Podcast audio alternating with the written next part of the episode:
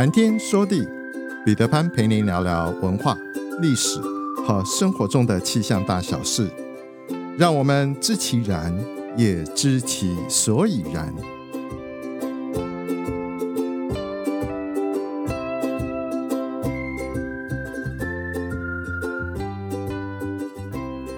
谈天说地，潘大刚空中与您相会。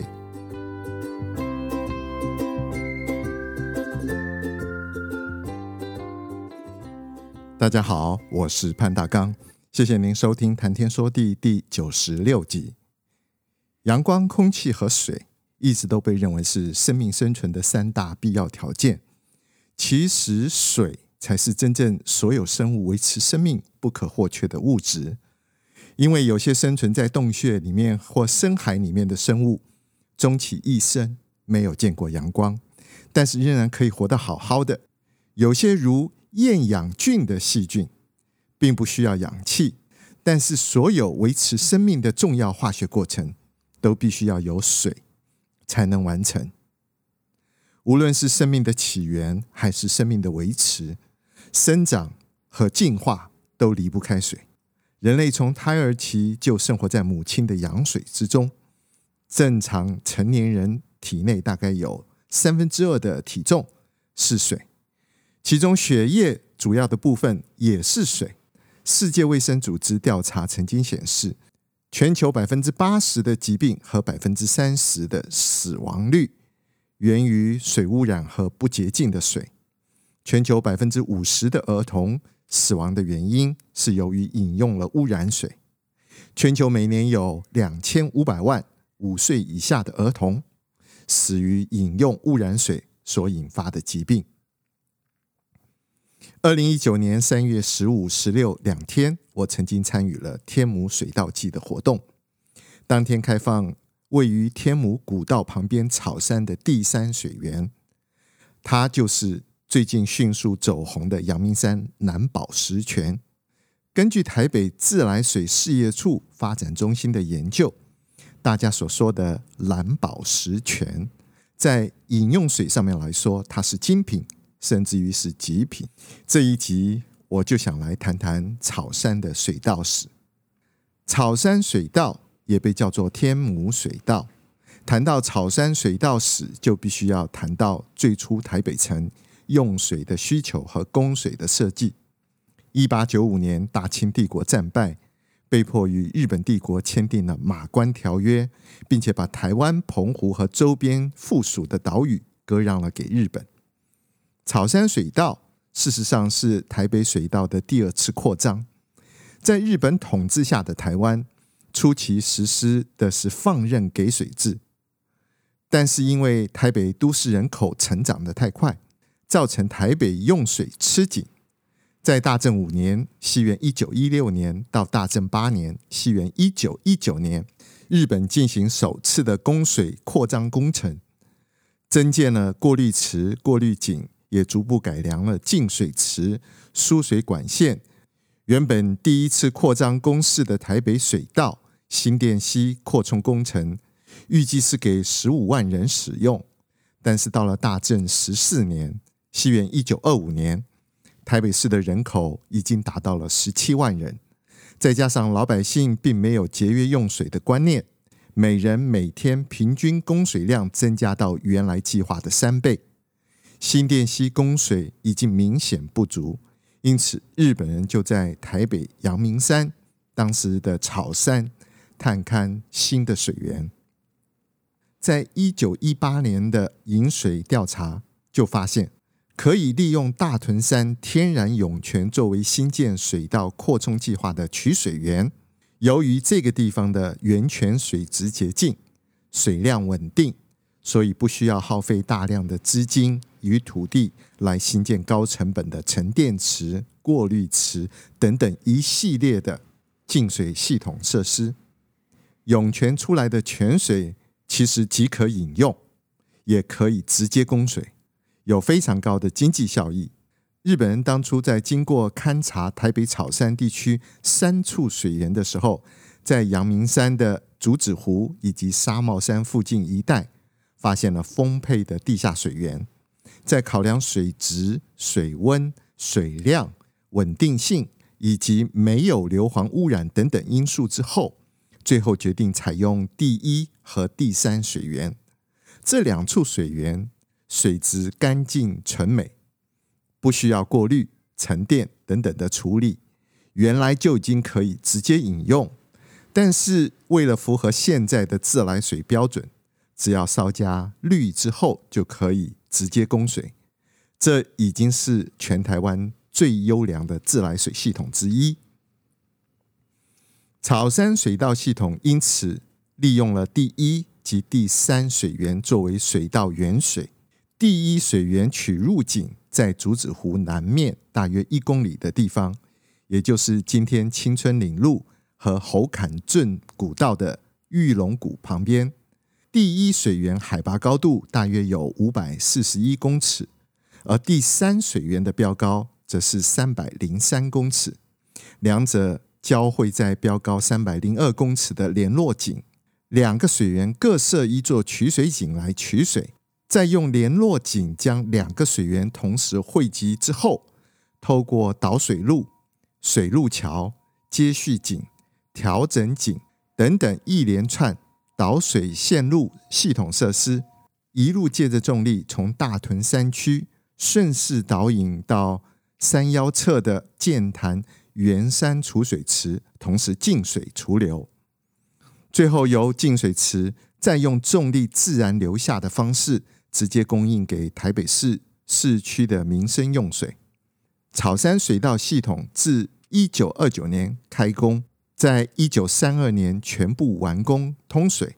它和原有的台北水道连接后，足足可以供应三十二万人口的用水量。这一条由佐野藤次郎设计、一九三二年完工的草山水道系统，是台湾第一个。设置自来水水管桥的水道系统，也是台湾唯一的一个在水道系统内包括了有水力发电的水道。草山水道系统可以供应当时台北市十五万市民的饮用水需求，而且在水道系统工程的进行同时，台北市也特别于沿途设置有便道。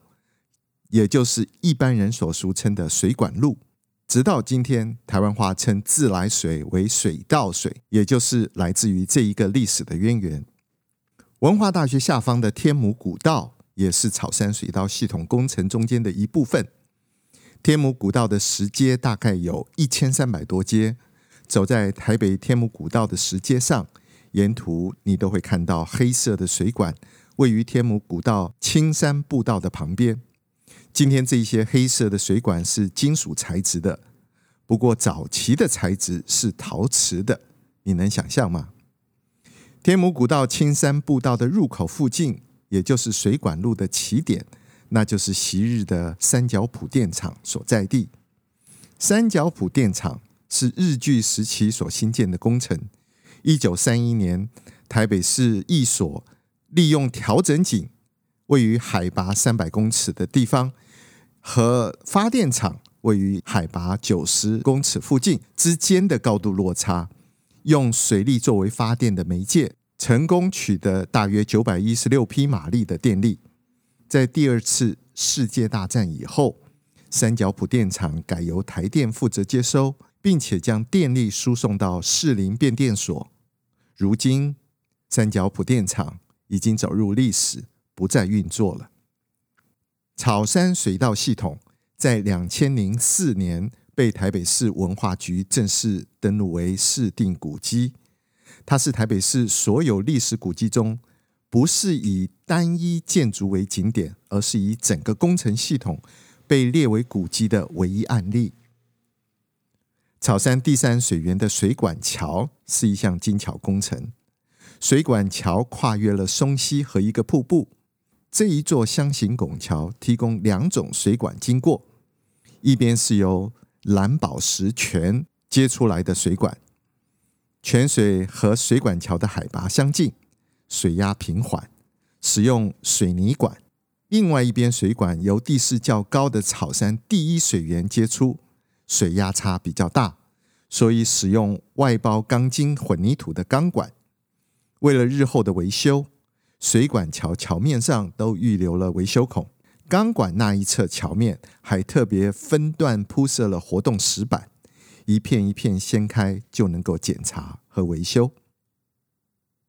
阳明山上涌泉寺的水源周围是刚硬的火成石安山岩，俗称为蓝宝石泉的第三水源，造就了几乎无菌又富含了钠、钙、镁、钾等等的优质矿泉水。泉水里的矿物质组合让水色呈现出蓝宝石色的光泽。蓝宝石泉不只是漂亮，它的酸碱值。在 pH 值六点九左右，水质软硬适中，也没有宁静的硫磺污染，刚好成就了水中极品的角色。最近很红的一条健行步道——半林水圳步道，它是湖山里里长李秋霞和在地里民努力争取经费恢复往昔的一条步道。它是一条和草山水道系统。息息相关的水圳步道，半林水圳步道的历史，比起大家所熟悉的水管路还要更悠久。一九零四年的台湾宝图，其中就可以看到这条水圳步道的记录。至于天母水管路，则是到了一九二八年，在新建草山水道系统的时候才铺设的。半岭。指的是半山腰的意思，在这个地区，依照海拔的高低，分为上半岭或者是下半岭。这一条水道属于下半岭，有马路可以通往下方的纱帽路。至于顶半岭或者是上半岭的部分，那就是横岭古道，它位于湖山路和红毯之间。昔日顶半岭，它是阳明公园两地的居民。运送物资及通常的路径。半林水圳步道隔着松溪，和天母水管路遥遥相对。水管路在东，半林水圳在西，这两条步道大致平行，可以彼此相通。南边有翠峰步道，北边有第三净水厂的跨河石桥，可以互相衔接。是一条不错的健行路线。步道过了明玄宫之后，便进入了半林水圳步道的精华段。如果你对翠峰瀑布、松溪和蓝宝石泉情有独钟，那么就不能错过这一条半林水圳步道。走这一条步道，它的难度并不高，大部分的人应该都可以轻松完成。只是要提醒大家，如果要找附近的民宅方便一下的时候，应该更礼貌地询问主人使用的许可，毕竟他们不是政府或者是公营事业的处所，而是私人的住宅。他们本着来者是客的礼貌，微笑地接待登山健行客。理论上，他们并没有理由一定要无条件地借人使用宅内的设施。草山水道自来水系统设施，除了拥有全台唯一利用自来水发电的水力发电所，位于剑潭山下方的圆山储水池，它也是草山水道系统的一部分。